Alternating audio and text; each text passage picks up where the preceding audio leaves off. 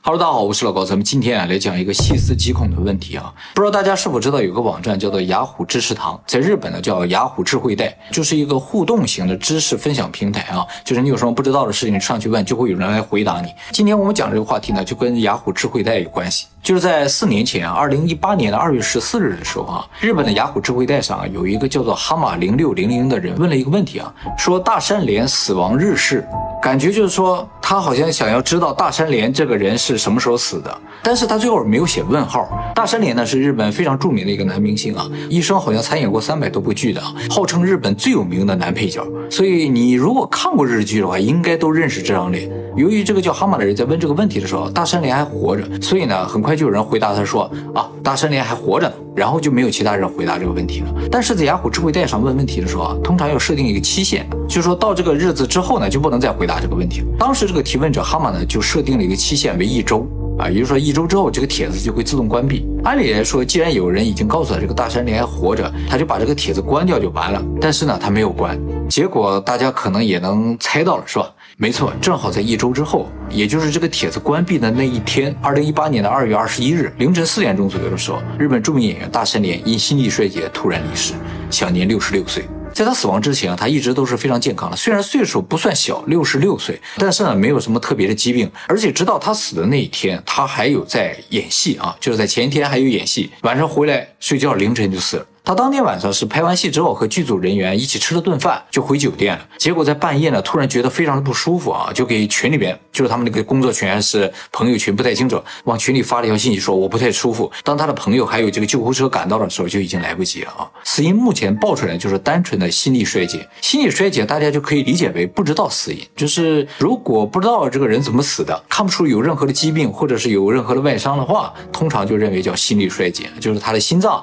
突然就不动了。是这样一种死因，也就是最单纯的一种猝死。但是问题呢，就是这个帖子，难道真的是巧合吗？当时在雅虎知带上是可以看到发帖人的注册时间的。网友们呢就发现了啊，这个叫哈马的人，就是提问的这个人，他的注册时间呢就是二月十四日，就是说他是专门为了提这个问题而注册的。而注册了仅仅两秒钟之后，他就发了这个问题。他这个账号从始至终没有问第二个问题，也没有回答过其他的问题，就是完全一个新的账号上来两秒钟就发了这么一个帖子。而两秒钟这个速度也特别的诡异啊！虽然他这个问题并不长，但是在雅虎智慧带上要问一个问题的话，还要选分类，还有打字嘛？怎么感觉呢？也不像是一个正常提问的速度。而且他这个问题选择的分类也非常的可疑。通常发明星相关的问题都要发到娱乐板块的，但是呢，他把这个问题发在了事故事件板块。表明他可能知道大山林的死会是一个事故或者是一个事件。如果他知道这是个事故的话，就说明他有预测未来能力，或者他是个未来人，就是他知道未来将要发生的事情。如果他知道这是个事件的话，那他就有可能是凶手，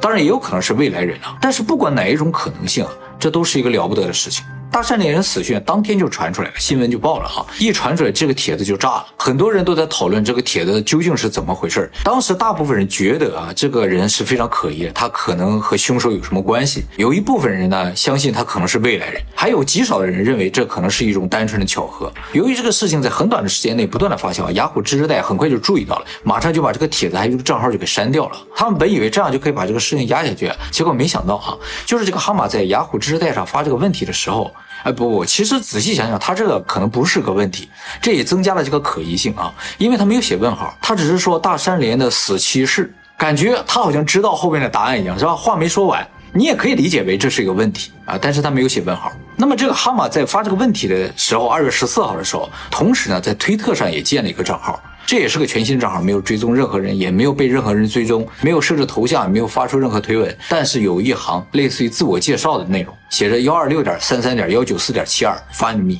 这个前面这个数字一看就是 IP 地址啊，所以很快人们就用软件啊去找了这个 IP 地址所在的位置，结果发现这个 IP 地址所指的位置啊是日本神奈川县川崎市多摩区的一个地方。这个地方本身没什么特别，但是这个地方的邮编很特别，是二幺四零零二幺，正好就是发帖日和死亡日，说明发帖人正在暗示他是明确知道大山连的死亡日。那么后来进一步调查这个 IP，发现啊，这个 IP 呢不是一个固定设备的 IP，是手机的 IP。比如说，有人可能当时拿着这个手机到了这个位置上发了这个信息，或者呢是知道了这么一个 IP，然后就把这个 IP 写在上面。因为这个 IP 并不是系统自动采取的发帖人的 IP，是吧？是他自己写上去了，所以他知道这么个 IP，而且是手机的 IP。后来还有网友发现啊，这个发帖人的名字也不一般，跟日本福岛游乐厅有关。游乐厅这个地名，我想大部分人应该是没有听过的，但其实这个地方很有名。就是十一年前，日本发生三幺幺大地震的时候，有四个核电站被海啸冲毁之后发生核泄漏。这四个核电站呢就在游乐厅，而游乐厅呢日文读作拿拉哈马奇，其中呢就有哈马这个词，就是发帖人的那个名字。它后面这个零六零零是什么？是游乐厅当地政府的邮编地址。当地政府的邮编呢是九七九零六零零，所以哈马零六零零呢就是地址加上邮编的这么一个组合，很明确的指向了这个位置啊。那么这个游乐厅跟大山连有什么关联？表面上看是完全没有关系的，但据说呢，当时就是大山连死的时候，日本的 HK 呢正在筹办一个跟三幺大地震相关的节目，而大山连呢被选角饰演东京电力的社长。这四个核电站是东京电力公司的核电站，他就演这个电力公司的社长。其实整个核泄漏事故最焦点的一个人啊。就是这个东京电力公司的社长，所以能看到的可能的这种关联性就这一点点。难道是因为他要出演这样一个角色，然后被人杀掉吗？后来关于这个事情讨论越来越多之后，推特也把这个哈马的账号删掉，贴文也都删掉了。所以现在不管是知识带上还是推特上都看不到了这些内容了。那么账号全部删掉了之后呢，这个事情就渐渐的不了了之啊。这个哈马呢也没有再出来。那么关于这个事情啊，从我个人的角度，我虽然不希望他是一个谋谋杀，但是啊，说实话，我感觉有点太蹊跷。我甚至觉得这个人真的是用了死亡笔记才能做到这个事情。按照死亡笔记的理论的话，就是只要写上名字，知道他什么样子的话，